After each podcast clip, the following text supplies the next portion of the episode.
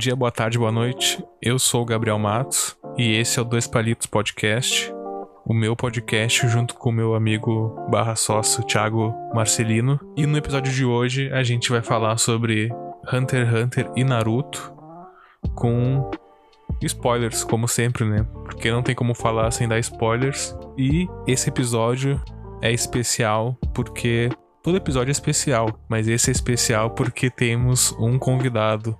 Então fique aí com o episódio. Abraço!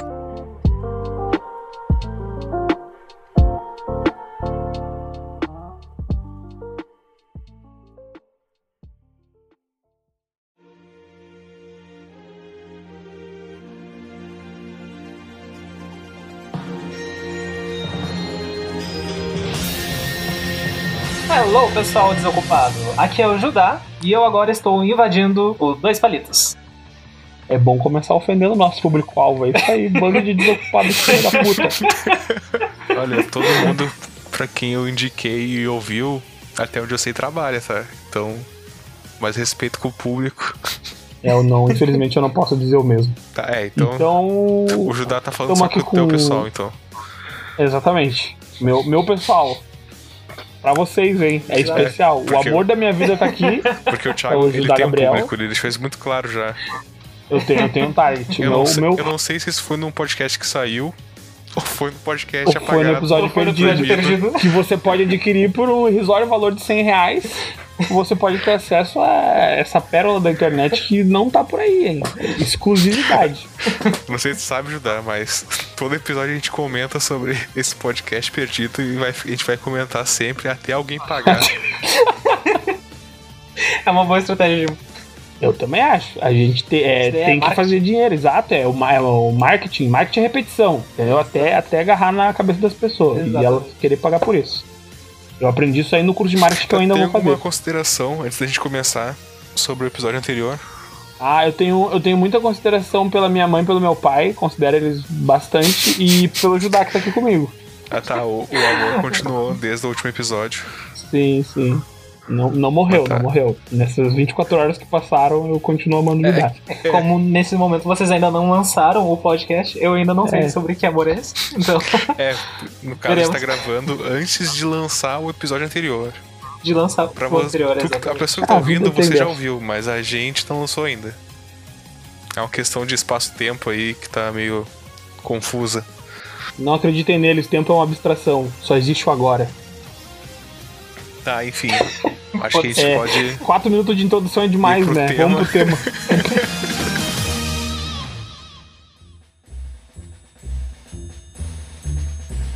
Então, Hunter x Hunter. Era esse o tema que a gente tinha, entre aspas, preparado pra conversar aqui. Ah, eu acho que uma das coisas que a gente mais gosta, no fim das contas, de Hunter x Hunter é como o Togashi gosta de fazer regra. Verdade? Essa é a verdade de Hunter x. Ah, olha só, antes da gente começar a gravar, eu só eu, tive, eu tinha uma condição só pra falar tá. nesse É podcast, que era não falar sobre Togashi. Aí a primeira coisa que o Judá me fala é Togashi. Tá, mas não é sobre o Togashi, a A gente tá pessoa, a gente hiato, gosta. pau no cu, joga Dragon Quest. Não. É, ah, uma coisa que tem é que ele gosta de fazer regra. Né? Porque, querendo ou não, não dá pra falar de Hunter x Hunter sem falar do Togashi. Só não vamos falar o quanto ele é pau no cu. Vamos só falar da obra dele que a gente curte. Uma hora a gente faz um podcast especificamente explicando por que ele é um pouco. Exato. E usando exemplos de outros mangás que ele Vamos, fez. vamos ir nessa onda de, de, de podcasts aí de 12 horas e eu consigo em 12 horas explicar porque que ele é um pau no cu. Eu consigo ficar 12 horas falando quanto ele Isso é pau no tudo cu. foi porque não era pra falar sobre o Não, Togashi. Exato. Foi uns dois minutos só falando do Togashi pra não falar do Exatamente. Togashi. Então, Tá, se- segue, falando aí. Uma das coisas que mais chama a atenção pra gente em- em Hunter x Hunter sempre vai ser o Nen. A gente não tá, tipo, ali seguindo, porque na verdade uma das coisas meio chatas em Hunter x Hunter acaba sendo a primeira saga. A gente acompanha o Gon, mas a gente tá ali procurando o Hard Magic do Hunter x Hunter, que é o Nen. Tem toda aquela variação e explicaçãozinha de como funciona. Então, primeiro ele te mostra que existe essa magia em Hunter x Hunter. Depois ele te mostra que tem alguma, algumas etapas para te adquirir essas capacidades. Depois tu descobre que dentro dessa capacidade que é usar o NEM, que a gente achava que era só pra ficar mais forte e resistente, a gente descobre que tem toda uma gama de, de afiliações, de, de tipos de magias, e dentro de cada uma delas tem-se também uma enorme quantidade de coisas que dá para fazer diferente. Falei muito e falei nada, né? Ah, eu acho é. que é assim, Judá. Não sei se tu tem o final de semana inteiro disponível para explicar o NEM pra gente. Eu acho que, que dá tempo, assim, umas 4 horas ou não. Ah, eu acho que dá pra resumir o NEM em pelo menos 5, 6 horinhas. Dá pra gente fazer um, um, um, resumão da galera. Eu vou deixar essa parte pro Thiago, porque ele acabou de ver um vídeo aqui sobre isso. É, assim, ó.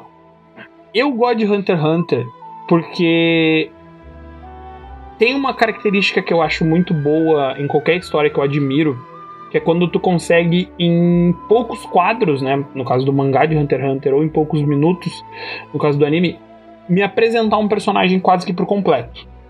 Quando eu consigo ver um personagem, entender, comprar a jornada ou a personalidade ou o que quer que ele tenha ali para me vender, digamos assim, e, e, e consigo acreditar nisso. Hunter x Hunter consegue estabelecer isso muito bem em pouco tempo com os personagens. Com o Gon um pouco mais profundo no início, né? Porque a história parte dele mas em poucos quadros ali do Leório, do Kurapika, do outro menino, o Kilua, uh, cada um deles, como eles são apresentados no início, o que, que eles estão fazendo, onde é que eles estão, o que, que eles falam primeiro, ali tu já entende bem cada um desses caras que durante né, um bom tempo cada um deles vai ser o nosso norte em Hunter x Hunter. Então o Togashi ele é muito bom nisso. Ele, ele é muito bom até quando não precisa ser, inclusive né? Em te apresentar. O design dos personagens, né? É. Porque tem aquela, naquela saga ali da, da Associação Hunter, onde eles estão pra virar Hunters, né? Tem um monte de personagem ali que tu pensa que vai ser importante, mas não, tipo, é só uma é. peculiaridade tipo, que deixa Ele só quis botar roupa em todo mundo, deles. tá ligado? Ele não quis fazer Minion. Ele pensou assim, mano, todas essas pessoas são pessoas. Então você tem que ter, tu tem que olhar para aquela pessoa e pensar assim, mano, essa pessoa tem uma história, ela chegou até aqui com essa roupa que parece ser de um pescador por algum motivo. Ele chegou até, aquele cara chegou até aqui parecendo um ninja por algum motivo. Aquela mina tem abelha no chapéu dela por um motivo. E na real não, tá ligado? Eu acho que a é só que eles estão ali que mais me marcou em Hunter x Hunter é que tu não tem um personagem principal, né? Tipo, o mundo é o personagem principal. Porque tu não, não é que ele tem aquela jornada de herói, né? Obviamente, né? Dos personagens principais, entre aspas, do Gon, o Killua, o Kurapika e o, e o Leório, mas assim, é muito fácil Hunter x Hunter. É, no Leório conseguir... a É, em Leório temos uma barriga aí. mas assim, o Hunter x Hunter é muito fácil de continuar existindo, mesmo sem esses personagens. O universo ele é muito rico, ele é muito sólido com que ele foi criado. Sim, um bom exemplo é, apesar de ser a saga favorita de muitas pessoas, não é a minha, mas faz isso muito bem, é Yorkshin. Yorkshin a gente tem ali, né, o tempo todo quase o Kurapika, mas ainda assim são muitos personagens novos que a gente não conhece durante um bom tempo, né? Um bom, durante um bom tempo a história acontece sem nenhum dos protagonistas que a gente já conhece. Então, a, ali tá um dos bons exemplos. A própria saga do o início da saga do que tá agora uh, esqueci o nome lá, do continente negro, durante muito tempo também tu não vê nenhum rosto conhecido, né? Ou se vê muito breve, né? E ainda assim a história continua. Sim, é que é porque tem muito é... personagem lá, né? É, tem mais essa questão. Que é outra coisa que o, que o menino gosta de fazer, né? Que é botar um monte de gente para te olhar e pensar assim: nossa, esses caras vão ser tão. Pô, e acabou a saga, não sei o que eles fizeram. Isso acontece muito em Hunter x Hunter. É... E outra coisa que a gente consegue ver bastante no, na forma como o autor faz uh, as, suas, uh, as suas séries, esses mangás, é ele traz personagens com claramente uma personalidade bem distinta um dos outros. Tu fica com aquela sensação de que ele vai ser um personagem recorrente e de repente, por ironia do destino ou simplesmente por questão do, da, da história, ele é descartado de alguma forma mostrando que a vida às vezes não é um morango, sabe? É. e a gente vê isso bastante em Hunter x Hunter e em outras, uh, outros mangás do autor. É, e é interessante porque isso é bom e ruim ao mesmo tempo, porque tu fica com aquela sensação de que tu perdeu alguma coisa, ao mesmo tempo que meio que a vida é assim, tá ligado? Não é porque Exato. o cara parecia que ia fazer alguma coisa, sei lá, na tua vida que ele vai ficar lá. Tu pode ter tido só um colega de classe muito legal e depois tu nunca mais viu ele. E pode ficar essa sensação de, pô, aquele cara poderia ter sido meu brother. Mas não foi, a vida seguiu e acabou, tá ligado? E essa sensação é bem clara em Hunter x Hunter. A gente tem alguns personagens que eles. A parte da índole deles fica muito marcada e precisa continuar com aquela estrutura. Tipo, por exemplo, o Hisoka, ele é um psicopata, então ele precisa matar. Então, inevitavelmente, ele vai matar personagens que são muito interessantes, mas é necessário para continuar a construção dele. É verdade, esse. Ah, cara, esse pau no cu. O Hisoka é o melhor exemplo disso, né? Porque o Hisoka é um personagem que ele vê o Gon como muito importante, não sei o quê, mas tem esse determinado momento onde ele decide matar o Gon, depois ele decide não matar. Ele fica nessa porque ele pensa assim: o que, que eu vou ganhar melhor? Ah, se eu matar o Gon, o Killua fica bravo comigo, daí eu mato o Killua, porque eu vou ter uma luta legal com o Killua, e daí o Lume vai querer me matar, e daí eu vou ter uma batalha legal com o Lume. E ele fica nessas. E isso é coerência de personagem. É. Porque é assim que ele pensa, assim que ele sempre se mostrou pra gente e ele é coerente com o que ele pensa. Mas tem uma coisa interessante também que tem que lembrar que ele é um guri bom, porque ele gosta de crianças, né? Isso é importante ressaltar. Ele tem um lado bom da personalidade dele. É, Ele gosta de Ele um jeito gosta um de pouquinho- eu Ele gosta de um jeito que, que até assim, o ó. dele brilha. Exatamente. Vamos, vamos voltar pro Nen antes que fique Vamos perigoso voltar pra Family esse Friend assunto. aqui. Vamos voltar pro NEM. É que eu, eu, não, eu não tenho, eu particularmente, não tenho muito o que dizer do NEM, porque eu acho que é isso. Ele é um sistema de combate extremamente bem estruturado, mas com muita estrutura. Isso, na verdade, não é ruim, mas chega a me incomodar até em certo momento, porque é tanta informação e essa informação não cessa. Essa informação é martelada na gente durante muito tempo, principalmente no anime. Né, até mais do que no mangá, mas ainda assim no mangá também ela é muito martelada na gente, como ela funciona, de que maneira. Me lembra muito Jojo, sabe? É um monte de regra num poder e tu vai ver como cada personagem fica lutando pra burlar a regra do coleguinha usando a sua própria. Tá ligado? Então, tipo, é, é, é quase uma luta de advogados. É, tu tem que encontrar a brecha no argumento do teu advogado e defender o teu. Exatamente o que eu tava pensando. É, tentando encontrar a- a- as brechas e as vírgulas. A coisa que mais me, me, me chamou a atenção x Hunter sempre foi o Nen. Porque eu sempre gostei de superpoderes, coisas do tipo. E o conceito de Hard Magic, a primeira vez que eu vi foi em Hunter x Hunter.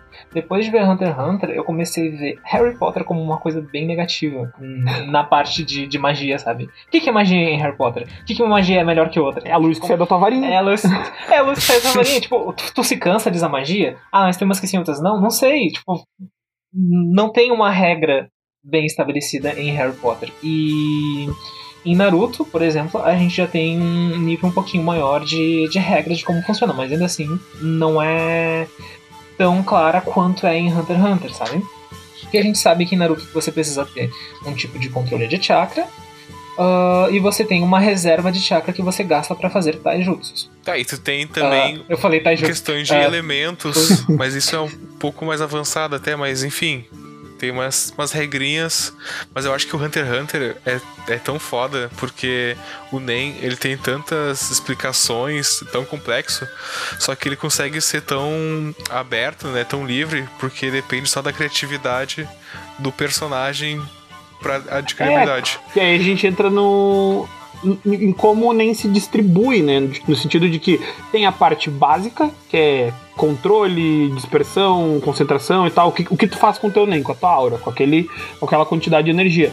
Isso. E aí depois tu entra no uso pessoal, né? No. É, eu falando do Hatsu, né? Hatsu. Que é o que é a, habilidade manifestação especial. aí da tua habilidade, exato. É a, a maneira que tu especificamente usa o teu poder, né? E como tu. Inclusive, pensando nisso, eu, eu acho muito interessante uma coisa que é a escolha do Togashi de dar ao nosso, abre aspas, protagonista, que é o Gon, Que é o mais simples possível. é a habilidade mais simples possível. Habilidade mais sem graça, digamos assim. Sim, porque Sabe? todos o pessoal que é de que é de intensificação faz basicamente a mesma coisa. É, Fica forte e, e explode é. e ataca com força. então É ele. um co. Não, mas tem aquela personagem que ela intensifica o cabelo dela e faz uma armadura. Eu acho isso muito foda. Qual que é essa? Porque Não lembro. sai totalmente fora desse contexto é dos outros intensificadores. Não. Sim, Essa? sim, quando ela vira uma É formiga. aquela que consegue. Ah, Tem uma bola de sim, cristal quando ela lá, vira é. formiga, ela ganha esse poder. Sim, mas daí ela tá tipo misturando, se não me engano, manipulação do do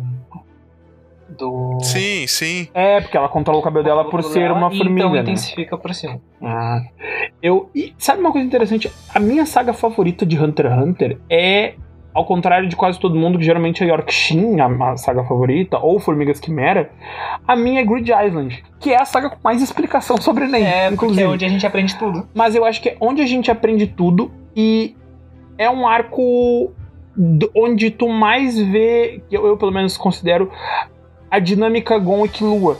Que é uma coisa que eu gosto muito em Hunter x Hunter. E tu vê bastante dela ali, né? Essa dinâmica rival-amigo que eu acho bem interessante ali, porque eu gosto muito do Killua.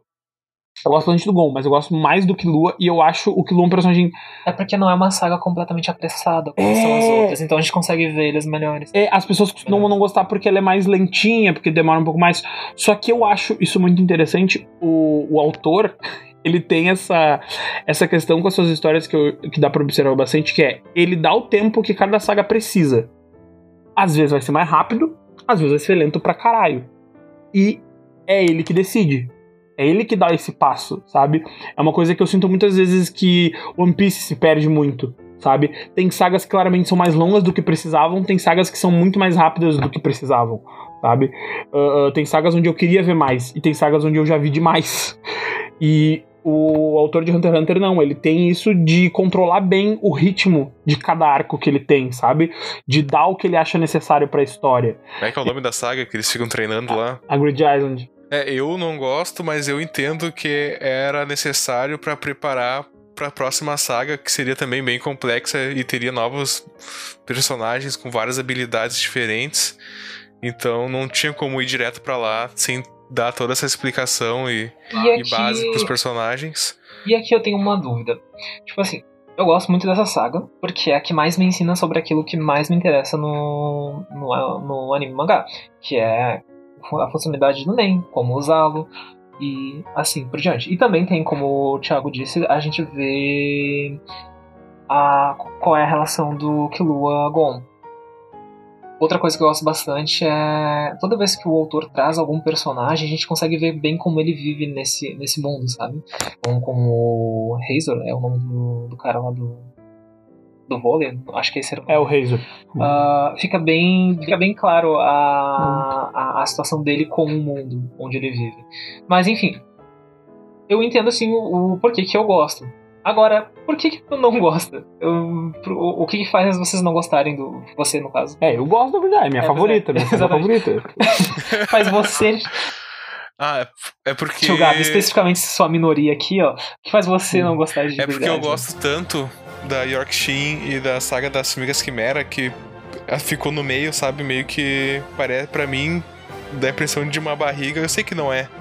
Que é um arco preparatório e tudo mais também. Ah, eu acho que eu sei E tem essa é. parte, enfim, dos deles, dessa união dos, né, dos protagonistas e tal. Estabelecer mais essa relação. Essa é uma coisa interessante. Mas é porque eu acho tão foda as outras duas sagas e ela fica no meio, sabe? E daí pra mim parece que ela tá, tipo, meio.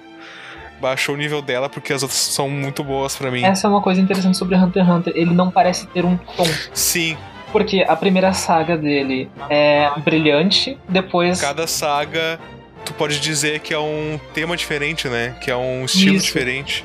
Da Yorkshire é aquele tema mais escuro, é, é dark. Aí depois volta É pro edge. brilhante. É Edge. Daí volta pro brilhante, que é o, o Grid Island. E depois de novo Dark lá com. Mas aí não é dar. É, é- eu acho que Yorkshire é um tema mais noir, Noir. né? Sim, é, um- é uma saga, tipo, detetive total. É. E, e aí tu tem já uma saga mais sangrenta, que é a Formigas Quimera, né? É uma saga. O- os arcos do Kurapika, eles são nessa pegada mais psicológico, detetive, estratégia, que é o mesmo que tá acontecendo agora É, lá na saga do, do É. Continente Negro. É, agora é o o arco da babá, né? E é isso que faz de interessante, como tu falou, que nós não temos ah, necessariamente um protagonista, né? O protagonista que a gente tá acompanhando faz o tom Sim, da narrativa que a gente exato, tá vendo. exato. Como não é só o Gon, quando a gente foca muito só no Gon, acaba sendo aquela coisa mais brilhante, como é Grid Uhum. Island, como é a primeira saga. Daí no Yorkshire, Yorkshire Yorkshire. daí a gente acompanha mais o Killua. Por causa disso, por causa desse todo esse ódio do Killua, É. E é outra, outra vibe, né? É outro anime, praticamente. Eu gosto muito das sagas que a gente acompanha o Leório também. São umas que eu acho que tem um tom bem legal. voltando da barriga do Leório. E É inclusive interessante ver também isso a, a saga da, da Aluka. Porque é uma saga dinâmica. Ela é uma saga não tão colorida quanto a do Gon, Uhum. mas ela tem o dinamismo do Killua, né? Ela tem aquela rapidez de abre aspas de pensamento que a gente vê através do Killua, e a saga também ela é bem dinâmica, são coisas acontecendo o tempo todo, ela é bem rápida, ela temos que ir daqui pra cá, temos que ir de cá pra lá, temos que fazer isso para que isso aconteça. Ela é bem rápida, ela tem bem a vibe do Killua, né? Então isso também é uma coisa interessante de se observar. Agora que tu citou isso que me, me veio isso na cabeça, é realmente o tom da saga, ele é pelo por quem está a, protagonizando. Di- Ditado pelo protagonista daquela temporada, né? É. Isso é bem interessante. Né? Olha aí, ó, descobrindo novas coisas boas dessa, dessa obra maravilhosa.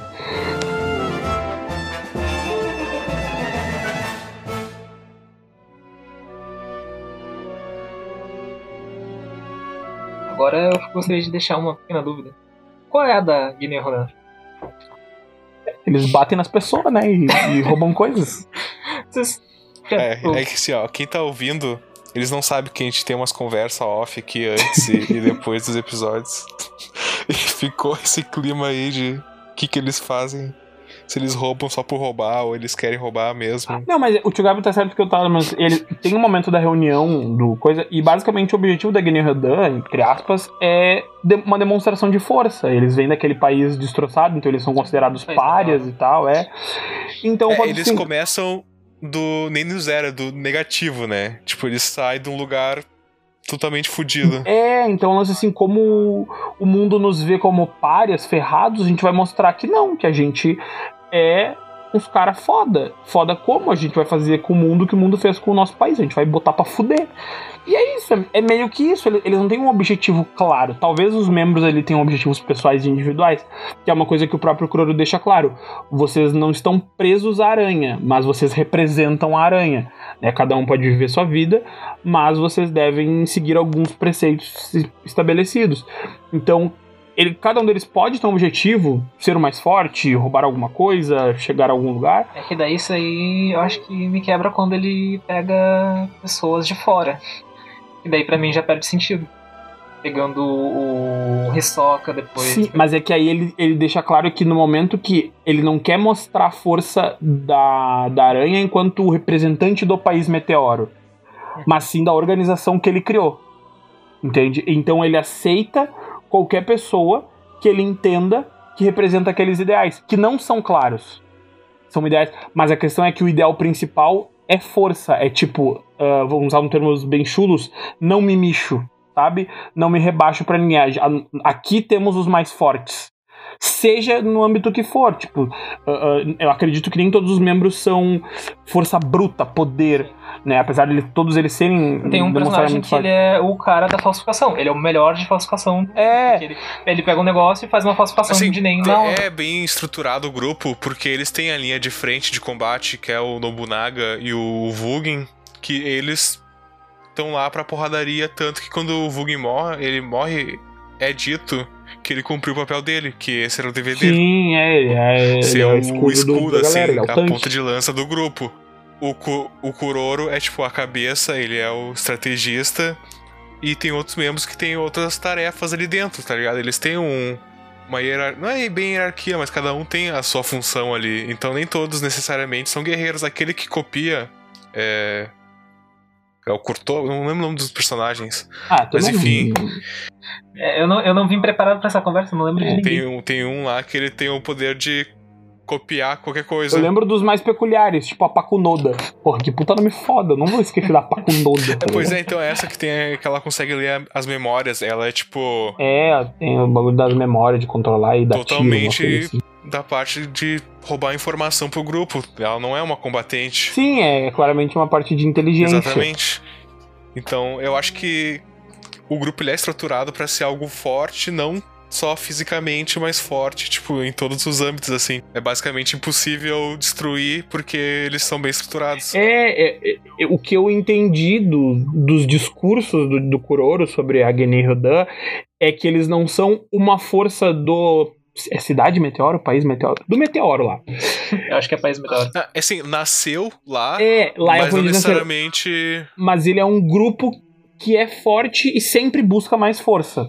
O único objetivo da aranha é a força e tem o lance do número da- das patas, né? Tipo, nunca vai ter mais do que X número de membros, né? É, eu, Tá, sim, ele mas eles, decidiu. eles têm uma ligação Fechou. ainda com a cidade meteora, porque quando as formigas quimeras se, É porque a maioria deles se é de lá. expandem, né? Se dividem, algumas vão pra lá e eles Sim, sim. vão até lá meio que pra limpar a cidade. Ah, mas é que é mais pra ver o que, que tá rolando. Tipo, pô, a nossa cidade, a gente não tá conseguindo contato com a nossa galera, vamos ver o que, que tá rolando. Ih, tem umas formigas aqui, hein? Não é, tipo, eles não vão lá pra defender a cidade meteoro. Ah, a impressão que eu tive é que eles foram lá pra limpar. pior que essa é a impressão que eu tive também. É. Sim. Ah, eu posso estar errado, eu não lembro de tudo eu, que aconteceu. Lendo a obra, eu tenho a sensação de que É, eles têm tipo- essa ligação forte com o local de origem deles.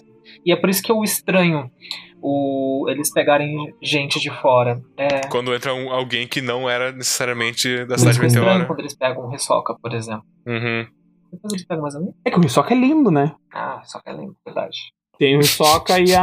Quem não aceitaria e o o Hisoka outro irmão, no aquele que de fato é irmão, só que se veste de mulher, aquele do, do- dos origami, não é origami, dos pedacinhos de papel lá. Ah, é verdade, ele, é, é, ele entrou pra. Enfim, a- não tá claro o que, que a Gene Rodan quer, faz, enfim, eles são tudo. Eles são foda porque eles são foda, entendeu? Eles são tudo foda, eles têm uns poderes foda, eles fazem umas coisas foda e eles brigam foda. Assim, o que eu mais acho tu que faltou. Faltou estruturação da parte do autor em relação a esses personagens são tão importantes pra gente, porque a gente nem sabe que eles destruíram a. A família ali do Kurapika por nada, sabe? E a gente fica nessas, tipo, é por nada mesmo. E, e é isso. Não, é que- aí é que tá, tem uma coisa. Teoricamente, a história não acabou e, e também uma coisa é, propositalmente a gente ainda não sabe tudo sobre a Gene Rodan, Uhum. né? Ela, a- a- nada dela tá extremamente claro, porque eu acredito que antes do autor ficar muito cansado, Ó, ó, ó, Ele- o assunto que a gente tá chegando aqui de novo. ele tinha preparado algo pra eles, né? Eu acredito que isso tá claro porque, como tu falou, toda essa questão dos olhos do, dos Kurata ainda tá bem. A única coisa que a gente sabe, ah, eles, é como a gente falou antes, eles são ladrões, eles, eles então eles são bandidos, então eu pensar, ah, o que, que é valioso pra gente roubar e que a gente e, e que a gente pode usar como demonstração de força, os olhos dos Kurata, porque eles são pessoas, então pra gente pegar essa coisa valiosa, a gente vai ter que matar eles. Então é uma demonstração de força junto de um roubo. Então eu consigo entender essa linha de raciocínio, tá ligado? Mas ainda assim, por que que foi isso? Não só da Guiné Rodan, Não, tudo tem mistério. não só da Guiné Rodan, se- essa questão de mistério, porque até do grupo do Kurapika, tipo, me, me, me dá a impressão, assim, que tem muita coisa envolvendo eles que o Kurapika não sabia. Que talvez mais pra frente, quando ele se tornasse adulto, ele ia descobrir alguns segredos sobre o Sim, clã sim. dele que Aquele, aquele tipo de segredo que era melhor saber, mas aí todo mundo morreu, então né? com o clã, assim. Uma coisa meio Naruto, assim, né? Ah, enfim. É, a impressão que eu tenho é que, que existiam vários segredos no clã dele que ele não sabia, que, ele, que aparentemente ele sabe que existem, mas ele não sabe qual é o segredo. E talvez indo atrás de vingar o clã dele, eu acho que inconscientemente ele tá tentando buscar também essas respostas. Tipo, É, porque tem aquele one por que, shot. que a Guiné invadiu. Não sei se tu lembra. Nossa, lembro. Que tem que mostra a história do que, que, um de é que ele tem um amigo dele que tinha que buscar remédios, caralho. Então ali ali, não é tanto assim, mas tem essa coisa de que o, o- clã tem essa, esse processo de como é que é, como é que é uma inicialização do tipo ah vamos ver se tu merece ou não sa- sair do clã, se tu consegue controlar tua raiva, não sei o que. Então tem esse esse eles têm esse rito de passagem. Então meio que é uma indicação de que tem algo a mais. Haver- haveria algo a mais depois do rito, né? Pois é, só que É, talvez nunca saberemos. talvez esse. Porque, por exemplo, uma coisa que a gente pode pensar, se eu não me engano, me corrijam se eu estiver errado. Quando os olhos dele ficam vermelhos, ele se torna um especialista, não é? Sim. Ou Ele, ele é capaz É. de usar todos os os tipos de Sim. NEM. Ele sim. Mas isso tem um custo pra ele, Os ou não? olhos deles ficarem vermelhos especificamente Ah. não, não é o custo. É que ele botou uma condição sobre isso. Biologicamente ele não tem esse custo. dele. Tipo, os Kurata. No, Ah, o Kurata. Ah, tá. Então tá. Então deixa que eu ia falar, esquece. Não tem nada a ver. O custo que ele tem foi que recentemente no, no mangá. Sim, foi agora- daí o da, do uso da habilidade dele específica. habilidade Não, dele. eu quis dizer que eu, eu, eu tinha entendido que tinha um custo para que ele mantivesse essa questão de, de, né, da- de usar todos os tipos de NEM. Isso teria um custo para ele. Na luta dele Não. com o Vugen, o Vugin comenta que ele se lembrou desses olhos e que o, as pessoas que lutavam contra ele eram bem fortes. Então, aparentemente, o, a, o clã dele era usuário de NEM, porque né, encarou a Guiné Rodan e, e, o cara falou que eram fortes. Então, provavelmente, tem uma questão aí de, é, de o clã ser muito habilidoso e meio que esconder isso. O Vulgin talvez. dizendo que alguém é forte é porque a pessoa é muito forte. Verdade. O, o cara que mastigou o crânio de um maluco te dizer, ô. e depois cuspiu no e depois maluco. cuspiu, exato. Melhor morte. Nossa, muito. Aquela luta, pra mim. Aquilo lá não foi nem luta, aquilo foi um massacre. De cabeça né? agora, não consigo pensar numa luta melhor em Hunter x Hunter. Pra mim, aquela luta do Voguin contra os As Sombras da Noite, nem é daquele grupo de porra lá, os vermes. Eu gosto de como ele é derrotado pela. pelo. É, mas é uma sequência boa. Gosto muito de como ele é derrotado pelo.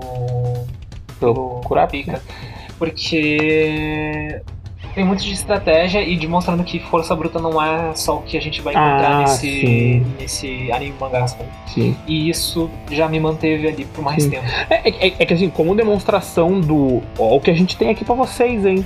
É muito boa mesmo. Aquele momento muito bom. Mas eu curto a. Eu vou usar um termo horrível agora de, de nerd de cinema.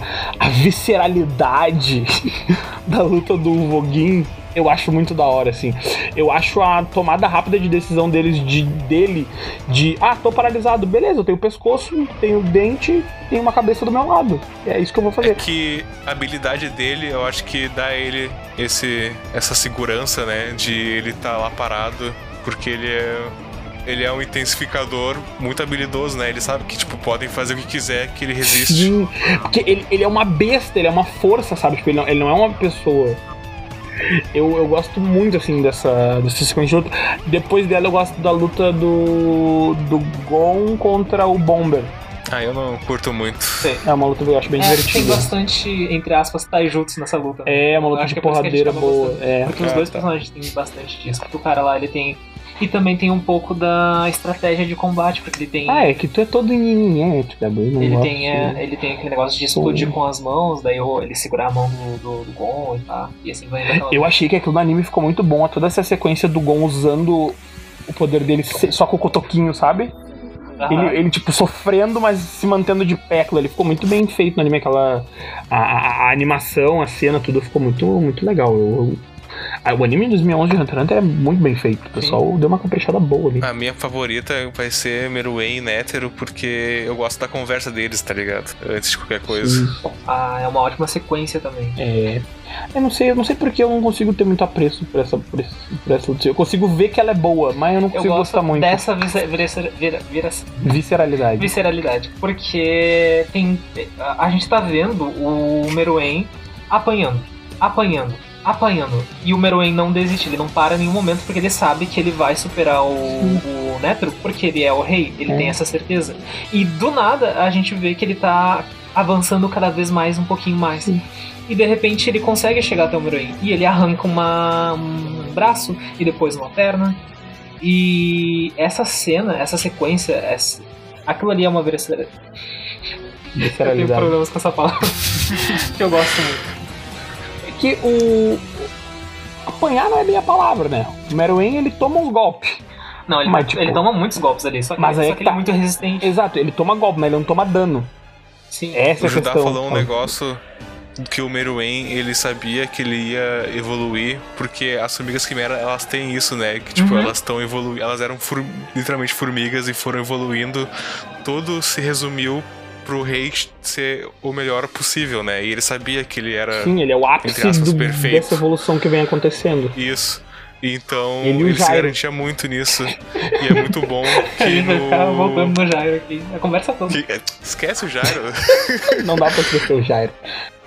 E é muito bom porque, tipo, ele fala isso, né? Que ele é o ápice da evolução, Sim. que não tem como o Nether superar ele. Daí o Nether chega, né, e fala que, tipo, o poder do ser humano, a capacidade é ilimitada, e tanto que no mangá a palavra que é usada é o potencial, só que dá pra tu ler como. Como é que eu posso dizer? Malícia também, Hum. tipo, ele fez um jogo de palavras que dá pra tu ler interpretado das duas maneiras que o ser humano, a malícia do ser humano também é ilimitada, tanto que quem ganha a luta, entre aspas, é o Nétero, mas porque ele jogou sujo, né? Que é uma habilidade só o ser humano seria capaz de fazer. Que, tipo, nessa saga os monstros são mais, Sim, é o. o- entre aspas, bondosos é, que os ele, próprios ele ser é humano. quase que literalmente um lance de natureza versus a capacidade de, de, de dissimular do ser humano. Nessa parte, o narrador fala com a gente sobre que devido a esse pensamento de fazer uma bomba, uma bomba atômica, uma bomba que seja que, que traz esse veneno que pode dizimar tudo em volta, é um pensamento tão absurdo que as formigas Só o quimeras ser humano seria capaz de fazer. Exatamente, que as únicas quimeras que só buscam a evolução e tudo que elas fazem, elas é de, de errado que a gente vê, é elas comerem os seres humanos. E tipo, não é muito diferente do que a gente faz com as vacas. Inclusive a minha teoria sobre, sobre essa saga. A gente, vírgula, vocês. Tá bom, vocês então. Ah, Vocês carnívoros. Só mesmo, eu curto carne pra caralho. Só isso mesmo. Oh, eu me perdi aqui no, na explicação que eu tava dando. Mas enfim, é, é explicado claramente da- pelo É. narrador nessa cena sobre que, que as formigas quimeras jamais criariam uma. Uma bomba, uma arma de destruição. Eu acho isso interessante, inclusive, lembra, ah, retornando àquela questão de quando as formigas, os, os generais, sei lá, a patente deles lá, não os guardas do rei, aqueles, o leão, aquela ah, ah, escorpiã lá e tal, quando eles se separam e cada um diz que vai buscar ser o rei de tal coisa, o rei das feras, o, a rainha da beleza, o rei das, da Sim, velocidade. porque quanto mais humanos as formigas foram ficando, mais é, essa questão maliciosa foi avorando Desunidas. eles, né? Eles ficando mais. Sim, mas ao mesmo tempo tu vê que se mantém a busca pelo ápice. Cada um deles foi em busca do ápice de algo. Eu quero ser o rei, sabe? Tipo, e- e- eles já vieram com o pensamento de, de, de chegar ao topo de alguma maneira. E isso é uma, é uma questão da, da junção dessas duas coisas pra mim, na minha visão, sabe? É a contínua busca. Aquele que era o leão, O, o- sim.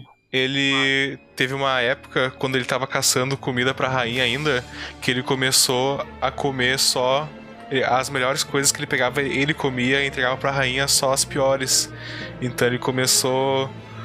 Ele já não era mais tão fiel à rainha assim. Ele ainda mantia. Isso, mas exatamente aí que eu ia chegar. Ele- Eles, eles meio que misturam essas duas Sim. a- a- coisas. Eles passam a dissimular pra seguir buscando a evolução à sua maneira, cada um. Porque cada um considera uma coisa diferente a maior evolução, o maior poder. Né? Então uma acha que a beleza é o que mais importa. O, o leão. Não lembro o que, que ele acha que é mais importante. Ele quer ser o rei das feras, uma coisa assim, né? Sim, ele quer ser gostado. Tem o outro que acha que a velocidade é a coisa mais importante, né? Vai ser o rei das velocidades. Então, eles acabam entrando através da, né, da absorção que eles têm da psique humana, né? Porque eles, devo eles de- acabam devorando também e, e, e assimilando a mente das pessoas que eles devoram essa capacidade humana, né? O que me faz pensar em como o rei se tornou o que se tornou. Porque o rei, na- na- em como ele desenvolve o seu raciocínio, ele chega a ser quase uma criança na, na- na parte da pureza. Né, da, É verdade. De, de- de como ele é, ele é justo, ele, é- ele, ele tem um orgulho de, de, de, de- de- qu- quase real, uma, uma, uma impressão que a gente tem de realeza, quase de não, se, o rei fala assim, te dou a minha palavra disso aqui, tu acredita. Tá, ele foi no final Entende, um dos não- menos influenciados, né? Por essa psique É. humana no final. Sim, porque o, o, o- inclusive os três guardas da, re- reais lá, pra mim eles são cada um também de um lado um- um- um- uma boa uma- um, um bom paralelo dessas, dessas questões, porque o- o- cada um deles tem algum não vou dizer uma obsessão, mas uma característica bem forte, muito humana. Né, como a questão do Puff com proteger o rei, independente da vontade do rei, Exatamente. né? A, a, a obsessão. Todos eles têm essa, essa obsessão pela proteção Sim, do rei. Só que Ah, né, ele pelo- entende pela que batalha. pra proteger o rei, ele tem que separar o rei da Komug, E, enquanto que a, a Pitou, ela entende que se pro rei ela é importante, ele tem, ela tem que proteger ela também. Então, eles têm o mesmo instinto, só que de forma diferente. é, a, a, a- a Neferupta, apesar de. A Neferupta ela tem uma curiosidade pela batalha, mas ela tem um instinto quase que maternal de proteção ao rei. É um instinto de Ao rei proteger. É aquilo que o rei quer. É. ela quer proteger, acontece é, ela quer proteger a felicidade do rei, Exatamente. basicamente, né? E o Aquela cena dela chorando. Sim, então, pois é, ele- ela tá disposta a proteger a, a Kumug é pra manter a felicidade do rei, enquanto que o Puff é diferente. Ele quer proteger o rei, mesmo se o rei não fique feliz com isso. E isso é uma coisa tão inerente deles, porque a única coisa que o, que o rei falou foi: conto com você. E aquela foi a primeira palavra de, de preciso de você, de certa forma, sim, é. que ele passou pra ela. E ela chora automaticamente ao ouvir isso. Porque ela vive para o rei, a Neferu. Os três, na verdade. os Eles três. existem para o rei. O rei é, é- é para o que eles estão ali.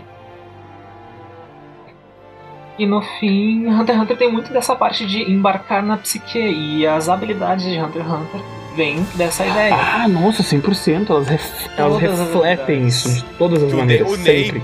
O Nen ele é uma extensão da pessoa, ele é pra mim a pessoa ainda. Não é nem um poder, é a extensão da pessoa e vai retratar também a personalidade. Tanto que quanto o. aquele que rouba o Nen das outras pessoas, da Guiné Rodan, O o Kuroro.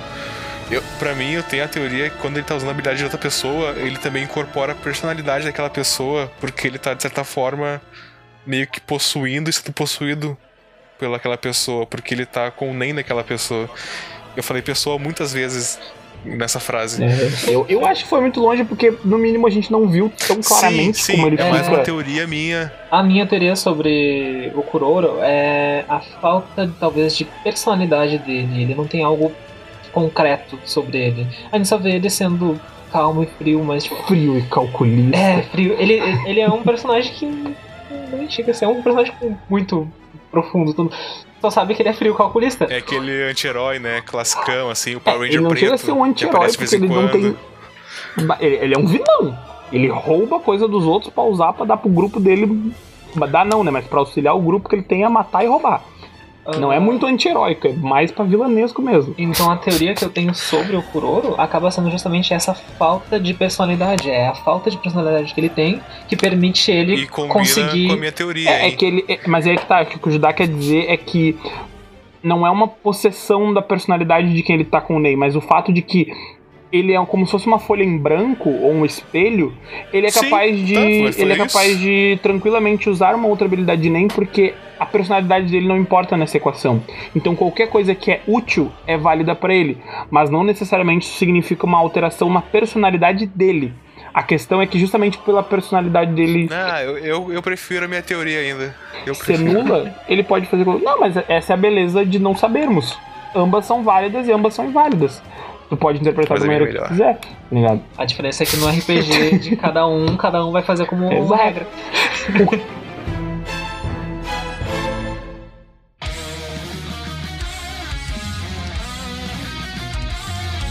Transmitir a personalidade de um personagem através das suas habilidades, tem várias. Né? Algumas. Todas, né? É, algumas são boas porque são simples, como K. Eu acho que K faz isso bem, mas porque as habilidades em K são bem Não simples. conheço. Então tu não tem muitas. É, é um, é um anime que tem, tem os reis lá, uns poderes incríveis e tal. Mas a questão maior é que os poderes que os personagens demonstram são simples. O Rei Vermelho é um cara direto ao ponto que resolve as coisas na porrada, então ele tem poderes de fogo, porque o que precisar ele queima e tira do caminho. E por aí vai, entendeu? As, as habilidades dos personagens dizem muito da sua personalidade, mas pela sua Também, também é uma simplicidade. necessidade é, ter essa conexão com o personagem, porque quem cria a habilidade é o personagem, né? Não é um poder que vem do além, que nem em várias E das aí que eu ia histórias. chegar. A E- questão de Hunter x Hunter é que não é só, ah, o cara tem uma personalidade forte, então ele é forte. O cara tem uma personalidade mais explosiva, então a habilidade dele é explosão, como o Boku no Hero. Não. O, o poder do cara tem nuances. Ele é um poder que tem X condições, X possibilidades que funcionam de acordo com as X nuances e possibilidades da tua personalidade, do teu caráter, do teu cotidiano. Então, é, é isso que a gente quer dizer. Ele vai além. Ele não é só, ah, a, a personalidade representa. O poder representa a personalidade. Não. O poder representa aquela pessoa, praticamente. Não é só a personalidade, ele representa a, a índole, a conduta daquela pessoa. Está representada em cada nuance, em cada parte do poder que ela apresenta. Indo do exemplo mais simples possível. O Gon, ele é uma pessoa simples, logo ele fez o poder do Joken Poke, daí no, no Pedra a mão dele fica brilhante e fica mais forte, que é basicamente um Ko. É, o Big Bang Attack do Voguin, tá ligado? Big Bang Attack do Vogue. Sim, Ah, é, é a mesma habilidade É, praticamente. agora a gente tem um outro personagem, que é da Guinea Rudan, que ele faz. Ah, quanto mais ele gira, Quanto mais mais, ele dá, gira- mais, mais é forte o soco dele. como se fosse uma manivela, e quanto mais ele faz, mais forte fica.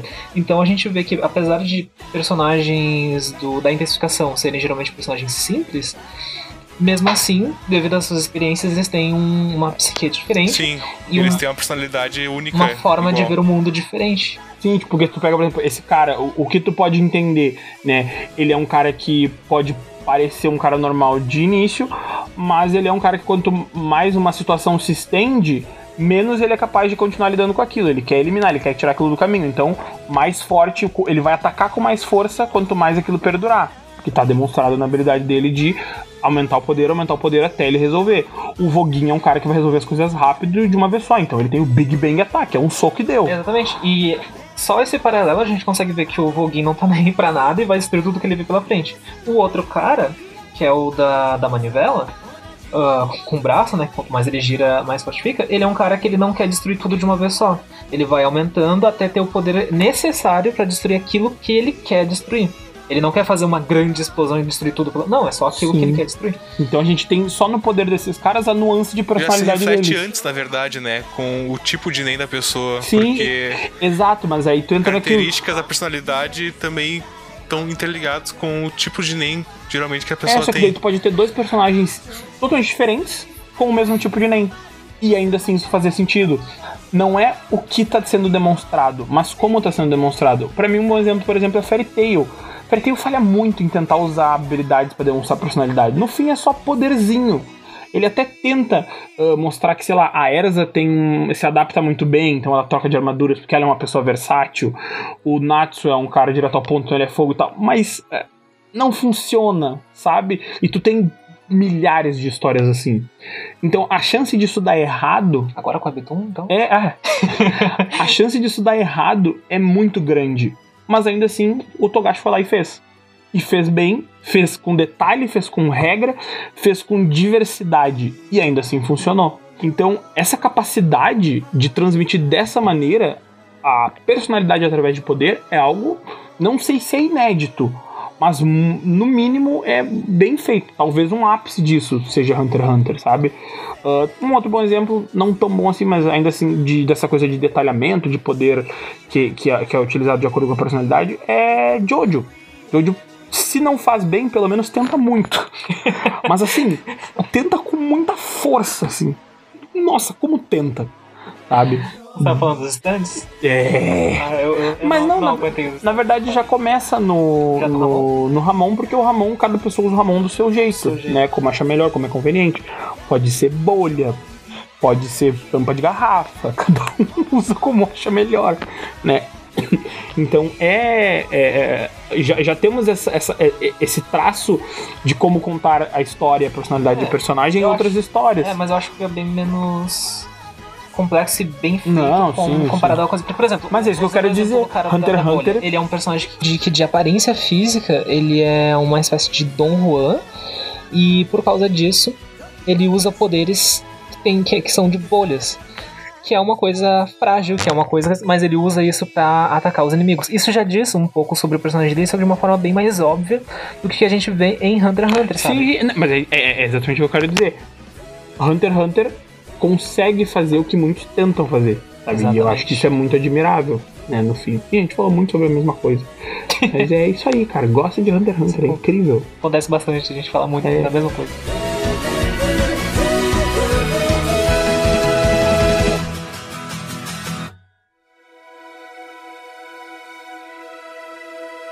Tá aí Naruto.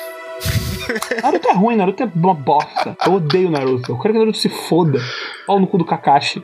Então vamos falar de Naruto. Eu quero falar uma coisa assim. Quem me conhece já sabe que eu tenho um, uma questão com o primeiro episódio de Naruto.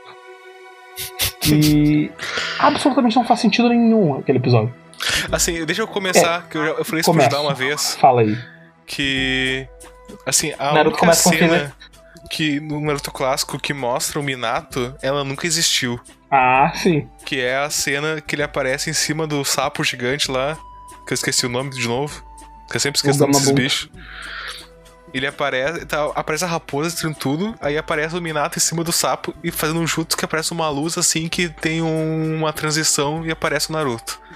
Essa cena era o ápice do Minato, né? Mostrar que ele era foda. E essa cena nem aconteceu, porque foi bem diferente que isso. No final, ele só usou um jutsu roubado do outro clã lá e matou a mulher. Que é o que ele faz, né? A vida dele é isso. Tio Gabi entrou uma barata voadora fudida agora aqui. Nossa senhora. Tá, pela nossa integridade eu vou dar Eu um preciso que tu. É, mata ela. Nossa senhora. Mano. Ah, ele foi lá pra cima. Ah, que pau no cu. Tu, tu alcança ou quer que eu vá aí?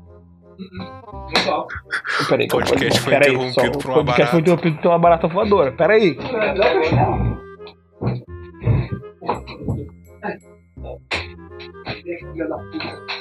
Nossa, o tamanho dessa porra. Ah, eu vou precisar do meu chinelo que é maior. Me dá o meu chinelo daí. Tem algum lugar por aqui. Cadê?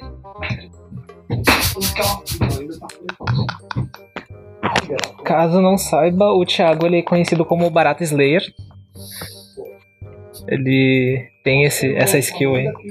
Como é que ele desapareceu? Geralmente ele anda tipo um. Ele anda sempre com a sua arma, um chinelo Havaianas mo- modelo 42. Exatamente, um chinelo Havaianas e numa mão e com uma um Hides na outra, sabe? E assim ele caça baratas na casa dele.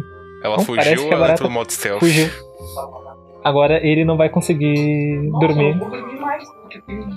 Nunca saberemos. Os Kaiju. Após uma pequena pausa, voltamos às atividades normais. Resumindo, eu tava falando que a cena do Minato não existe. Só isso já é um furo. É isso É. mesmo. Por isso que eu digo, o primeiro episódio de Naruto, aí agora eu vou entrar na minha parte. Não faz sentido nenhum. Começa pelo isso que o Diabo falou. Tem uma sequência de, de cenas que nunca aconteceu. E aí nós temos o Naruto, um jovem ninja em treinamento, que não consegue ah, ah, passar no teste lá de, de virar ninja, né? Ele é um estudante que quer virar um Genin pequeno Naruto. Não consegue fazer o jutsu de clone, que é o jutsu básico. É, não consegue fazer o jutsu basicão de se clonar. Olha só que agora É. quem decidiu uma semana pra explicar os nomes. Beleza. Aí a gente corta, tem a informação já de antemão, né? Até pulei isso. Que o Naruto ele é o portador da raposa de nove caudas, a criança que foi usada como recipiente e por isso é hostilizada pela vila, blá blá blá blá blá blá blá blá blá. Então temos um ninja que é legal com o Naruto e que fala assim: Ô garoto, que é um jutsu diferenciado aí. aí ele disse: Eu vou te ensinar esses, esses jutsus daqui, Se não ó. quiser, eu tenho drogas também. Se- Será que isso não era uma metáfora pra drogas? cara... Talvez. Aí ele chega e fala assim: se tu aprender um jutsu desse pergaminho show, tu vai automaticamente virar Genin. Disse o rapaz. Mas depois a gente descobre que tudo isso era um grande plano. Era um esquema de pirâmide. Era exato, ele tava querendo que o Naruto vendesse Rinode. Censura isso aí. É, exatamente. Aí, ele, qual era o plano do ninja? Matar o Naruto, porque o Naruto ele é, ele tem a raposa de dentro dele, que é o monstro que destruiu a vila no passado, blá blá blá blá blá blá. E assim ele seria o herói da vila, né? Plano incrível, super inteligente, Não era pra roubar o pergaminho? sem Eu falhas. nem lembro mais. Não. que eu vi.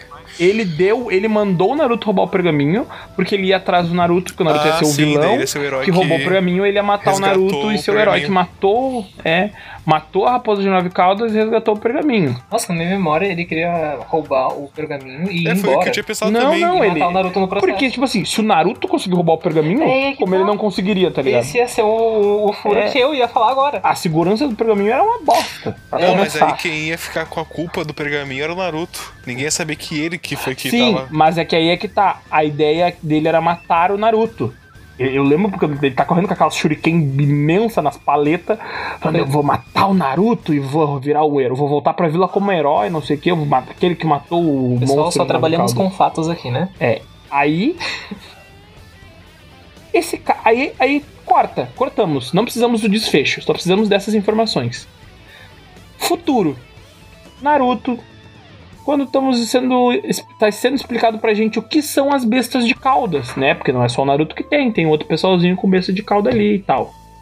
E essas bestas de cauda são armas de guerra que a vila possui, né? E que cada vila tem as suas, né? Ou a sua, ou as suas, dependendo do Fazendo poder de cada uma. paralelo que a gente pode fazer aqui com o mundo real é como se elas fossem as bombas atômicas que a, cada país tem. Ou É, a alguns países ideia têm. é que todo mundo tem a sua e fica aquele clima de guerra fria pra ninguém se atacar. É, é exatamente isso. Cada um. Esse, Exato. é esse o nível de poder diplomático que um Jinchurik, que é o nome dado para portadores de bestas.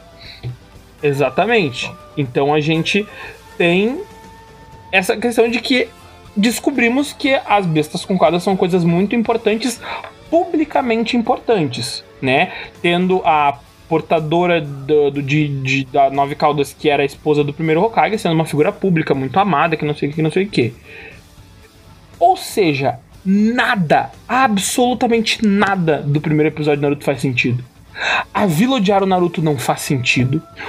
O terceiro Hokage lá, o Naruto comendo miojo na rua sem dinheiro não faz sentido. É, Assim, isso eu já falei. Eu já falei e eu repito. que Teve um problema aí, uma questão social mal resolvida. O Hokage é um cuzão, não soube investir dinheiro. A criança ficou sozinha lá. Ela era. Ah, ô. sim. Não teve, não teve acolhimento. O ninja que tentou matar o Naruto, ele é o único ninja de toda a vila. Tipo, ele não tava na reunião dos ninja quando teve o congresso de. Então, gente, vamos explicar por que, que não é pra matar o Naruto. Ele faltou. O que, o que que aconteceu que só ele não sabia? Que a porra do Naruto era o, uma das, a coisa mais importante que Mas a é porque se tinha. ele mata o Naruto, a raposa, ela fica livre. Sim, não fica livre. Ela Ah, desaparece sim, ela reaparece de- depois de um tempo. e reaparece aleatoriamente. É. Sim, aparece livre depois. Tá, sim, aparece livre, mas tipo assim, é- ela não ia ser uma ameaça imediata. Se não me engano, no mangá atual, pelo que eles falaram, 15 anos depois ela já estaria de volta. É, por isso aí. Então, Mas tem 15 anos pra se preparar. Tá? É um, é um bom tempo. Porque, porque é Pô. muito fácil tu impedir um- uma raposa de nove É, é só tu treinar um novo Hashirama aí, é, tá resolvido. É, não, tem, pega o Minato que faz um jutsu É, da luz que não existe. Não, vamos, esquece o Minato, deixa o Minato pra lá. Ahn, aí, cara, pra que que serve o primeiro episódio de Naruto? Si- sinceramente, pra, pra que que ele serve? Porque toda a informação que a gente adquire ali, ou ela tá errada, ou ela nem existe. é que eu, eu acho que Naruto peca muito naquele negócio que eu acho que eu chamo de efeito Violet Evergarden. Vamos lá. Esse episódio de Naruto, ele tem Explica porque eu não faço ideia o que, que é Eu isso. também, eu quero saber. Esse episódio, ele tenta fazer a gente ter uma empatia forte com o protagonista, mostrando como a vida dele é difícil, como as pessoas odeiam ele e tudo mais. Ele pega você pela cabeça e te chacoalha e diz assim: Chora! Olha como você é triste! É, tá, e E esse é o foco. Não, não interrompe, eu quero ver a interpretação. E esse é o foco do desse primeiro episódio. Ele tem exclusivamente esse objetivo, porque o autor ele não pensou tão adiante assim como foi a história de Naruto. Tá, É, é, isso, é isso. É que a gente, a gente já sabe a resposta. A gente mas a gente não queria falar. É, é. Que... E aí eu tenho um grande problema com essa falta de, de tato do autor de, de, de, de- com a sua própria história, porque eu tenho uma teoria, e assim como a teoria do Tio Gabi sobre o Kuroro Lucifer, Hum. a minha teoria ela não tem uma base sólida, mas eu acredito muito nela, em Naruto, Ah, de Que é- graça. que é o autor ele tinha planejado para o clã Ryuga o que ele fez para o clã Uchiha. Aham. Porque ele dá uma ênfase no início da história no clã Ryuga e como eles são foda, e como o Byakugan é foda, e como perto do Byakugan o, o, o Sharingan é bosta, que tu fica assim, nossa, quando vir, quando os Ryuga vierem, eles vão vir bonito, vão vir grande, vão vir cadenciado. Mas não E só eles nunca vêm, né? Tem aquela cena Sakura, onde. por exemplo, Ah, sim, ó. claramente tava, Sim, ele tava Sakura é seguindo uma mestra do linha Genjutsu. pra ela virar uma, é, uma ninja poderosa com genjutsus, porque várias vezes tinha referências e ela era atacada pelo Kakashi por genjutsus e depois ela descobriu um genjutsu só de olhar lá no exame Chunin. Então claramente tava tendo esse desenvolvimento que depois desapareceu e nunca mais. Sim, o. Kakashi é o, o cara que mais traz mentiras pra gente, né? Porque É. com a Sakura, ele foi lá e falou: Ah, essa garota aí tem talento pra Genjutsu. Ele fala exatamente isso. Ela tem talentos pra Genjutsu. Ah, mas é que nem, Foda-se tipo essa assim, informação. eu, eu tenho talento pra plantar bananeira, mas se eu nunca exercitar esse talento. Sim, mas isso, tipo, é uma, assim, Sim. uma clara. é, Sim! um autor querendo dizer que ele vai fazer alguma coisa com isso. E foda-se. E com os Hyugas é algo parecido também pelo Kakashi. O Kakashi que na luta do, dos, dos primos Hyugas ali, a Hinata e o Neji, ele explica que acredita-se que o Sharingan veio do Byakugan, Ah, mas o poder tempo de atrás. perfuração do Byakugan é superior e tem aquela capacidade de observar a psique da pessoa. Aonde na- durante essa luta o Neji vai observando como age a Hinata, e entendendo completamente de que ela está pensando. Algo que a gente sempre vê o Kakashi fazendo com seu Sharingan, mas é a interpretação dele. E na parte do Neji, é, tem muito a ver com as microexpressão expressão facial, com a forma como ela age colocando a mão na frente do, do corpo dela. E eles dão a entender que isso é uma habilidade do Byakugan nessa cena, por causa da fala do, do Kakashi. E isso também é foda-se, nunca mais. Pode continuar. É, é, é, pra mim é isso, sabe? Tipo, Naruto, ele é, um, ele, ele é um grande assim. O autor ele pensa numa coisa e ele fala assim: putz, esqueci o que, que eu ia fazer. Foda-se, vou fazer outra. Porque se tu pegar, por exemplo, todo mundo que tá ao redor do, do Naruto, que é mostrado depois as ligações que o Naruto tem com essas pessoas, o Naruto, ele era filho do quarto Hokage. Foda-se. O quarto Hokage era mestre do Kakashi, que vira o professor do Naruto. Foda-se. O Jiraiya é padrinho do Naruto. Foda-se. O que que, o que que esse moleque fez pra merecer tanto desprezo, meu irmão? Mas pior, né? Por que, que o Jiraiya não adotou ele agora? Agora eu fiquei com Sim, isso, não Cara, tinha me ligado. não faz sentido O Jiraiya nenhum. queria sair por aí e escrever o livro dele sobre É. sacanagem. Só que- Era isso. Tá, Não, é, é que aí? depois a história deixa entender, ou, ou deixa claro, eu não lembro, Que que, o papel do. Jiraiya era de um espião. Não, não só isso, ele era um espião. Ele, na verdade, o tempo que ele fica fora da vila, ele tá basicamente observando o mundo e trazendo informação de como se ele fosse um andarilho por vários lugares e, e- e observando as outras vilas. E é dessa maneira que ele tá. Assim, a função dele de espião da Akatsuki, Ah, não. ele, ele falhou totalmente, né? Porque todas as informações que ele tinha era o Itachi que dava pra ele de mão beijada, assim. Então, tipo. Sim, eu, a- Ele fez aí porra entra nenhuma. a outra questão que é. Cara, por que, que todo mundo odeia o Naruto? E antes da gente entrar Hum. completamente nessa, na- nessa dúvida, é. Eu gostaria de lembrar que o Naruto sempre fala como se o Sasuke fosse o primeiro amigo e o melhor amigo dele, né? Tem toda essa, essa, essa esse drama lá na luta final do, do, do Vale Final na, na- no O clássico. Shikamaru tava lá com ele desde. Shikamaru bolinhas. É, é, Shoji. é, é, é, e Kiba. Eles eram Quero um dizer que grupinho estão da roubando meu bagunça. argumento aqui. Eles eram um grupinho da bagunça. Mas eu fico imaginando, tipo, o Shikamaru olhando o Naruto falando isso. Ô, É. Naruto, qual é a tua? É sério, irmão? A gente, a gente rodou de ano junto, cara. Porra, sabe? Olha só que viagem. E, e olha só, o eu, tinha que correr é. atrás da gente. eu ia entrar nisso, mas antes eu quero continuar só naquela outra coisa que, tipo assim, ó. Voltando no que a gente falou anteriormente, o Naruto ele é uma arma. É, essencialmente, ele é uma arma da vila. É de conhecimento, pelo menos dos ninjas, da liderança e tal, que a, o, o, o depende muito da sua estabilidade emocional. A gente vê isso com o Gara. É. Ah, o arco do Gara, nos É seus um- flashbacks, mostra isso perfeitamente. Então, assim, a gente sabe, e teoricamente os, os personagens, os líderes, os ninjas, eles sabem que a, pra que não aconteça um incidente como o do passado, é muito importante que o Naruto tenha estabilidade emocional. Então, o que, que a gente vai fazer com esse moleque? Vamos deixar ele a Bangu na vila de órfão, passando fome, sofrendo bullying e foda-se. E nunca saberemos quem cuidou do Ai. Naruto também, né? Que estratégia é essa, irmão? Porque ele não pode ter se cuidado sozinho desde seis meses de... Aliás, menos de, de não um de mesmo, idade. no primeiro dia, de um Não. dia de vida. Ele nasceu e já tava Pois é. fudido. Quem, cu- quem cuidou dele quando ele era recém-nascido? Uma coisa engraçada é que outra pessoa que podia ter cuidado do Naruto seria a mãe do Sasuke, porque elas eram amigas. As É, elas eram amigas. é. Mas foda-se também. É, então, aí tu tem isso. E aí tem, pra mim tem um problema que daí já é não, um... mas assim, é porque o, o, os clãs eles ficaram meio abalados com a invasão da raposa. Até então, que te lembra que- todo mundo ficou tenso, deu várias tretas Ah, lá. mas morreu um monte de gente, tava sobrando espaço nos lugares. Ah, As Tu vai tavam- culpar. a mãe do, do Sasuke culpou então o filho do, da, da Kushina. É que assim, ó, eu vou dizer uma coisa. Sinceramente, eu não consigo acreditar nessa burrice em massa que se estende até mesmo os ninjas. Porque eu entenderia, por exemplo, a população odiar o Naruto e não conseguir separar a, a criança do monstro. Mas só que assim, os ninjas. Os ninjas não têm essa noção. Os clã- o clã Nara, né? O, o, o, o clã Yamanaka, o, o clã do Akimichi. Choji, esqueci, o, o clã. Burami. Akimichi, eu vou falar Burami, o clã Burami do Shino. nossa, eu imaginei É. agora o Choji com os insetos. Insetão na barriga.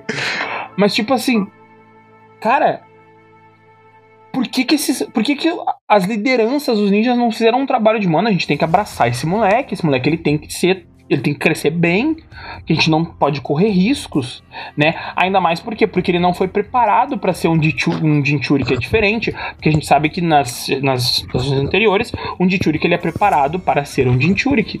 Então, a gente não pode contar, né, com, com a sorte. Vamos lá, mano. Esse moleque ele vai ter que se virar. A vida é difícil, entendeu? A gente vai estar arriscando toda a vila? Vai estar. Mas eu acho que a gente não pode estar dando moleza pra vagabundo e viciado também. Ou seja, a gente teve muita É. sorte que o Naruto ele teve um dos, o melhor selo que poderia ter, porque foi feito pelo, pelo, pelos jutsu louco lá do. e também que ele tinha só meia raposa, né? Meia raposa é maior do que todas as outras, Tá, não, mas, caudas. mas é então tipo não assim, é- ainda, é, ainda, é, ainda é metade do nível de. Vamos dizer que talvez se fosse a raposa inteira, talvez ele tivesse falecido. Aliás, matado toda a vila. Né? Talvez. Parecido não no processo, a talvez. questão é. ahn, eles não Era podiam metade, ficar. de- metade boa da raposa, né? Que tem ah, isso. sim, era metade Yang. Yang. O Yang é bem, eu nunca sei. Não. É, É, metade também do bem. sei, é uma- enfim. Já é bem, bem malvada. A parte do bem já é bem filha da puta. O que é bem bizarro é que quando o Minato chega na, na Grande Guerra Ninja, do nada ele domina a parte ruim da raposa, foda-se, né?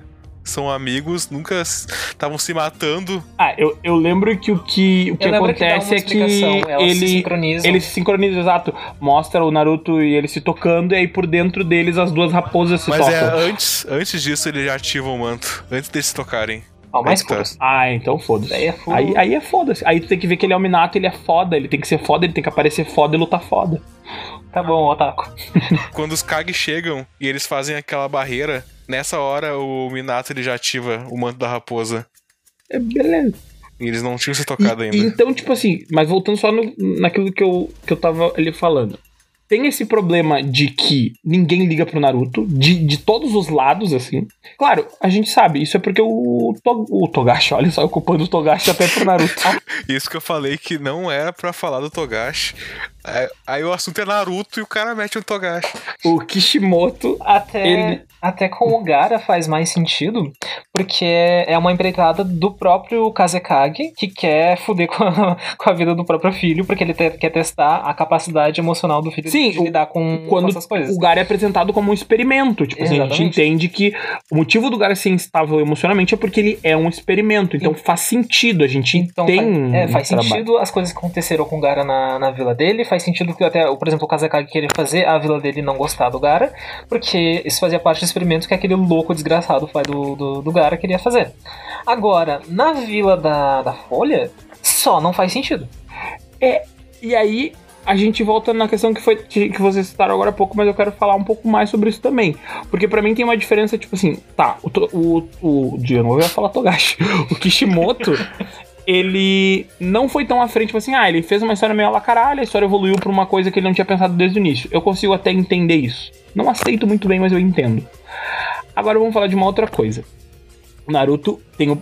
Por que, que o Naruto quer ser Hokage, né? Ele quer o reconhecimento da vila, porque ele ah, sofria bullying, né? todo mundo se afastava dele, ele não cresceu legal, então ele quer ser reconhecido. Né? Esse é o drama barra objetivo do personagem. Corta pra quando ele se torna um Genin, prova Chunin, essas coisas que vão acontecendo. E ele é brother de todo mundo. Como vocês disseram, ele e o Shikamaru tinham uma história. Então, onde é que tá essa rejeição, caralho? Onde é que tá essa solidão? Porque quando ele mostra ele com outros, interagindo com outros personagens, Sim, ele é brother. Quando ele entra pra equipe. Quando ele entra pra equipe 7, acaba todo Sim, aquele bullying, tipo, tudo que rolava antes. Se tu me mostrasse. Eu, eu sempre. dou- Eu já dei esse exemplo algumas vezes, não sei se contigo eu já conversei isso, mas o Judá já sabe do que, que eu vou falar mais ou menos. Que pensa num roteiro mais ou menos assim. De fato, a gente vê o Naruto sendo esnobado, de fato, a gente vê ele sendo olhado né, ah, de maneira hostil por todo mundo. Aí a gente tem a prova Chunin. Sabe, tipo, vamos, vamos manter esse lance dele não ser reconhecido até a prova Chunin. E aí na prova Chunin ele se prova Uhum. né? É, ou, ou, na verdade até antes, por exemplo, começar na, na, na- na missão da, da, da ponte, onde, ó, começa a se espalhar rumores, pô, um Genin ah, vencer, É, sabe, que tipo, na ponte eh, não era na Vila da Folha, Não, mas né? é que tá, Então mas- não mas- sabia. Tu, as, as missões, por exemplo, têm que ser reportadas, tem várias, vamos dizer que da ponte começa a se espalhar só um rumor. Aí esse rumor faz com que o pessoal no, no exame Chunin apareça e fale assim, ah, esse garoto tá se achando, deve ter sido o mestre dele que cuidou de tudo. Ah, também, sabe, tipo, assim, ah, também com o Kakashi no time fica fácil, o ninja lendário. Tem, tem, tem uma menção É. a isso quando o Kabuto aparece com as É, cartinhas, tem isso, com mas- a- as missões Mas de isso cada um. poderia ser bem maior, entendeu? Isso poderia ser um lance, tipo, poderia mostrar assim, nossa, esse garoto agora vai se achar porque fez uma missão, mas na verdade ele é só um. E aí na- isso, isso serviria muito para dar ênfase nessa questão de, nossa, vejam como ele de fato é desprezado. Você, sabe, a gente vê em primeira mão, realmente, ele sofre desprezo, ele sofre preconceito. E aí passa a- a- o arco do, do exame Chunin, ou durante o arco do exame Chunin, e o pessoal começa a olhar assim, ah, peraí, esse moleque ele conseguiu, ele, ó, ele voltou com os pergaminhos, ele é o time dele, ele derrotou o, o, o, o Neji, Neji, o, o, sabe? o, o ele, derrotou, Ryuga um- ele derrotou o menino prodígio. Então, dentro da própria história, tu tem maneiras maravilhosas de contar esse arco do Naruto de, de desprezo, de rejeição. Sem contar que a gente perdeu a possibilidade de ver coisas muito interessantes, como ver o Inoshikacho e os outros, os outros Genins desprezando o Sim. Ah, mas depois se perguntando por que desprezamos o Naruto. É, E isso seria muito mais interessante se abordar, sabe? sabe, tu podia criar uma narrativa de ah, a gente odeia esse garoto, mas por que, que a gente odeia? O que que acontece? Pô, ele tá, ele, tá, ele tá aqui, ele se esforça, ele é legal, ele... aí sabe mostrar, pô, na real ele sempre teve lá se puxando, tentando, tentando, por que, que a gente odeia ele?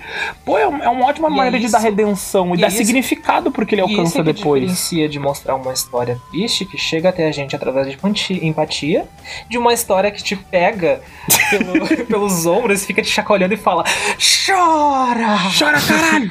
Que é o que Naruto tenta fazer contigo quase o tempo todo, né? É. e Violet faz o tempo todo. E vai. É, é mais ou menos isso. É realmente. Então, eu, eu, eu, eu tenho. Eu, eu tenho com Naruto assim. Até vou deixar claro isso aqui agora assim. Eu gosto de Naruto. Eu acho que Naruto é uma história que trabalha muito bem a questão do ciclo do ódio, né? Dois lados da mesma moeda. Isso tá bem feito, Naruto. Né? A, a relação ali de Sasuke e Naruto de eu poderia ser você, né? Eu, poderia estar no seu lugar é muito bem colocado. também entra nessa, nessa O, é, o, Obito Obito e é Kakashi, Hashirama e Madara são bons paralelos. Eu gosto, eu gosto, sinceramente gosto. Shirama e Madara daí eu acho que já é... É que teve pouco tempo de tela, mas eu acho que justamente por isso. é aí que entra um outro mérito que eu acho interessante mostrar que é. Se tu quer fazer com que um personagem Seja uma lenda. seja uma lenda, faz como tu fez com, com o primeiro. Flashes rápidos dele sendo muito foda. Elas Tu não mostra muito, Não faz o que tu fez com o Minato. é o, que a gente, é o que a gente falou no episódio anterior de terror, que quando tu tem um suspense e tu não mostra o. Quando tu não, não tem um, um corpo físico pro terror, tu sempre vai imaginar o, a coisa mais aterrorizante possível enquanto tu não souber o que, que é. Exato, nada é mais assustador que na tua mente. E nada é mais foda do que a tua mente também, Então entende? é, é a mesma coisa é com a lenda. Enquanto tu não mostrar como é que foi a lenda, tu sempre vai imaginar que era muito foda. Mas Só é que o aí Minato, tu ele... mostra o que o Minato, ele não é tudo isso, e aí a lenda cai. Exato. Minato, desculpa, é que o Hashirama acabou entrando no, no oposto, porque depois ele apareceu. E ele aparecer e a gente viu quão foda de fato ele é, porque ele é um nível astronômico de foda. Sim, é porque ele e o Madara, eles provaram a lenda Me vem são. a seguinte. se- Porque, tipo. Porque o Madara, a gente tem toda aquela, aquela ideia de como funciona o Sharingan, o ciclo do ódio, ah, de, de como ele, ele, ele se tenta cada vez mais pra ficar cada vez mais forte. ah, a gente tem uma lógica da, de- do quão ele, quanto ele evolui, sabe? O, Hashi- o Madara. Agora, o Hashirama, ele é foda porque ele é foda, tá ligado? Mas aí é que tá. A construção do Hashirama é essa. É, é por isso que eu gosto. Vou explicar por que que eu gosto. O Hashirama é colocado que ele é foda porque ele é foda, né? O gato tá enlouquecendo aqui atrás. É verdade. E quando é explicado a força dele, ela é exatamente isso. Então a narrativa não me enganou. Entende? A narrativa do Hashirama me disse: olha, ele é o ninja mais foda porque ele era muito foda.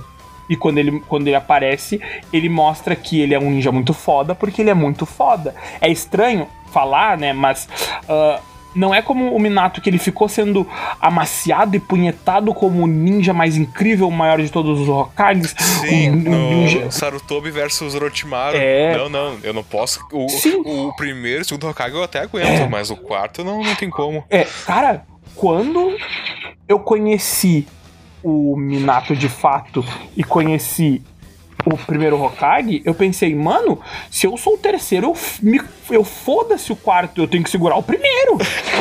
Sabe? Tipo, não, irmão, eu não posso deixar o primeiro, porque se o primeiro vir, acabou a vida, acabou tudo, Exatamente. sabe? Então, Até o primeiro e os dois, o primeiro é, e o segundo, o segundo também, fodas. o segundo é frio e calculista, entendeu? O tira bom e o tira morto e foda-se. O segundo, ele era meio, meio tenso, né?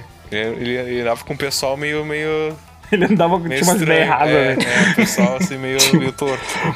Mas ainda assim, como ninjas, como, guerre- como guerreiros, né? Porque a gente tem essa questão da palavra ninja mal É, empregada aí que a gente. Porque Naruto tem um problema com a, a É. ideia de ninja. Bola de fogo, Rasenga, Chidori, luz pra todo lado. Explosão. Stealth. Stealth. é. Isso é ninja. Isso é ninja. Isso é ninja. Ninjas. Agora o Minato, voltando lá. O Minato. Nossa, mano, punheta o Minato tanto. Ele é incrível, ele é incrível, ele é incrível, ele é incrível, ele é incrível. Quando ele vê esse, mano, ele corre, ele dá Rasengan. Às vezes ele se teleporta. É, às vezes teleporta. Que é entra em correr, só que é correr pra caralho, pra mim. Que tu corre tanto que teleporta. É, ele tem, ele tem essas duas habilidades. Tanto que fica ruim de perceber às vezes o que, que ele fez. Então o pessoal Eu só aceita isso- que é as duas coisas. tão broxante, sabe? Tão sem graça. Tipo, cara, é sério? É sério que vocês me carregaram até aqui pra isso? Sério? Nossa, eu, eu, eu fico muito chateado com o que fizeram com isso, sabe? Tipo, mano, não me mostra. Não- se, se vai ser isso, me deixa, deixa no meu imaginário, sabe? Agora que tu Não me lembrou faz que isso ele só comigo. copia jutsu dos outros, ele é tipo um Uchiha reverso, né? Tipo um Flash reverso. ele pega as habilidades dos outros e, e copia, tipo, é Mas isso. daí ele, ele bota uma coisinha diferenciada pra dizer que é dele, entendeu? Ele é um youtuber. Tá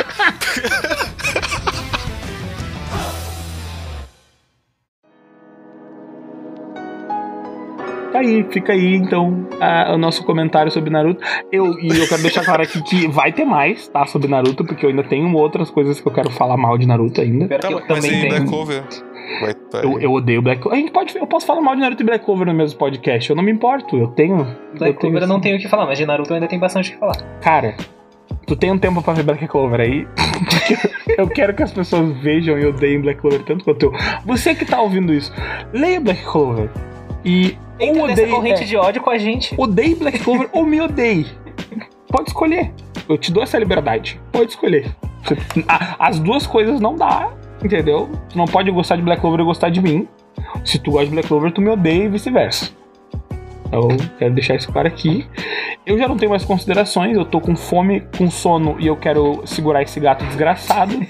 Eu não sei o que, que o Judá tem aí de consideração a fazer pra gente poder estar encerrando esse maravilhoso episódio desse podcast. Não, não, faltou as indicações. Faltou as indicações, é verdade. A gente nem, nem te contou isso aí, né, Judá? A gente deixa indicações agora, a gente decidiu que todo final de episódio vai ter uma indicação. E assim como a gente não te avisou, eu também não pensei numa indicação. Então ah, que fica legal. aí. a gente vai ter que gravar né? isso depois. Eu. Não, eu acho assim, o tio Gabi dá a indicação dele enquanto a gente vai suando pra pensar na nossa. Entendeu? É Mas tem que, tem que ter a ver com o que a gente tá Não. Não, é o que tu quiser indicar. É uma, indi- é, ninguém falou que é indicação do tema do podcast. É indicação. Tá bom, então eu Tu tenho... pode falar, pessoal, como uma esfirra de queijo, é uma delícia. É a, a indicação é tua. Então, já que a gente tá falando de shonen, eu quero indicar um mangá muito bom, que é Sengoku Yoko. Pessoal, assistam Sengoku Yoko, vocês estarão vendo o melhor tipo de shonen É. possível. Eu, eu prefiro que vocês leiam, porque o anime ainda não saiu, Ah, não é sei se verdade. vai ter. Leiam eh, Sengoku Yoko. É, eu não faço ideia o que, que é isso. Então eu nem recomendo nenhum Deveria fazer, porque é maravilhoso. Tá? Falamos disso também no episódio proibido. Proib- Proibido, não, perdido. Tem lá. Você quer saber? Senzão na minha mão. Eu vou deixar aqui uma indicação de um mangá também. Chama Soul Sei no Frieren. É difícil mesmo. É difícil mesmo. É, não, não tem como me justificar em relação a isso. Mas vocês acham se jogar no Google, o Google corrige pra vocês. Ótimo mangá. É, simples. Chorei em 15 dos 40 e poucos capítulos que tem até agora. É muito bom. Leiam. A É minha bonito. indicação é o Liga da Justiça do Zack Snyder, porque eu vi aquelas quatro horas e eu não quero ser a única pessoa no mundo que, tenha, que perdeu quatro horas da vida. Então, por favor, veja. E, e perca quatro horas Nesse domingo vida eu assim estarei como assistindo eu. esse filme, cara. porque- Então não se preocupe. Mas, o, mas tem umas skins diferentes nos É, é personagens. isso, é exatamente isso. É o mesmo filme com um filtro do Instagram diferente na frente. É o mesmo filme, só que dobro. Só que tem quatro horas e é isso. Boa sorte. É isso. Esse, esse é o podcast que vai ser cancelado, né? É, é, é esse, né? Nessa parte eu, eu, eu foda-se. Ai, o filme não é, não é nada. Na moral, o filme é bem Enfim, é, é, só pra indicar, não é pra falar mal do filme. A gente faz o outro depois que eu ver o filme pra falar mal dele. Hum, isso é interessante. Ah, vai ser Então- quatro horas de coisa pra falar. Vai ser o maior Vai podcast já ser, feito. vai, ser, vai ser o Snyder Cut desse podcast. e eu vou estar com uma skin diferente. Co- Como? Eu vi com outra camiseta. Eu vou estar de, eu vou estar com a minha skin diamante de Black Clover. Vou vir aqui falar tri bem Ah, de tá. Black Clover. Vai, Vocês vão ver vai só. incorporar uma personalidade diferente. Vou. Não vou, não, não consigo. então tá. não sei se vocês sabem, pessoal, mas esse garoto aqui, ele leu é Black Clover por o Thiago. Ele viu, ele viu, ele leu Black Clover por muito tempo. Ele não conseguia É. parar de ler. E eu vou Ele falar odiava, que. Eu vou falar aqui uma coisa pior. Que o Judas tá aqui também, ele sabe, ele pode dizer que é verdade. Eu cheguei a cogitar comprar. Caralho. Só pra, só É pra pagar pra odiar. Exatamente. É um outro Ai. nível. Se você acha que você é hater, me respeita. Me respeita, que eu pago pra odiar. Quase paguei, né? Não chega a pagar. Paguei. tu reivindica o É. direito de te odiar. Pa- paguei Eu- eu- pra odiar aquele outro que até esqueci o nome.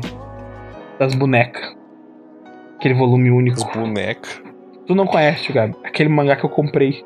Horroroso. Pior coisa do, do universo. O pessoal com uma mangá da barra. Figure maker. quer- Figure Maker. quer Figure. Maker. Figure Quer Maker. dizer solo, solo é anime. É, não, só é anime. Só é ruim. Mas não paguei. Tá, Figure Maker. Agora, realmente. Figure Maker paguei. E odeio. Tanto que botei, dei pra alguém, porque não aguentei, não tinha como eu ter na minha frente. Enfim, acabou. A indicação foi pro outro lado Tá. também. Acabou. Encerrou. Tá, considerações Tchau. de ajudar. Com, primeiro convidado. Considerações, Judá. O que, que tu achou dessa de participar? O que, que foi mais legal? A barata, o gato louco? A barata Foi mais- Eu, não sei, foi o eu acho que a parte da barata eles não vão saber. É, É porque foi bem ruim. Então. Olha, foi muito legal, na verdade, participar do podcast. Eu ainda não tô bem habituado, mas se possível eu gostaria de participar dos, dos próximos. Vamos ver. Façam votação, pessoal. é o, o primeiro, o primeiro é, uma, é, um, é pra te ver como funciona nos próximos, aí tu precisa dar um, um cachê, né? Tu tem que pagar pra gente pra estar no nosso programa. Que aqui ninguém é trouxa, entendeu? De tá. Esse programa ele gira em torno do dinheiro. Ele só existe por causa do dinheiro. É, assim, a gente. Porque a gente já tá ganhando milhões, né? O primeiro episódio rendeu. Pra, não sei pra te chegar. Pra mim tá caindo pra base de 15 mil por semana, A, né? a mesma coisa, né? Ah, Você dali. percebeu que a nossa conta lá é a mesma. No... Não, mas é que assim, eu, eu, achei que dividia meio a meio. Que- Eu tenho que te dar uma parte dos meus 15 mil, tá caindo direto na minha conta. Ah, não, já tá indo já aos 50% já. Ah, não, então beleza, então é isso aí. Então, assim, a gente é, quer dinheiro. a gente trabalha com valores monetários. Sem contar ah, os recebidinhos e. Ah, sim, parceria, né? Eu tô, E- e- meu é. Insta de publi e é força de publi. Meu Deus.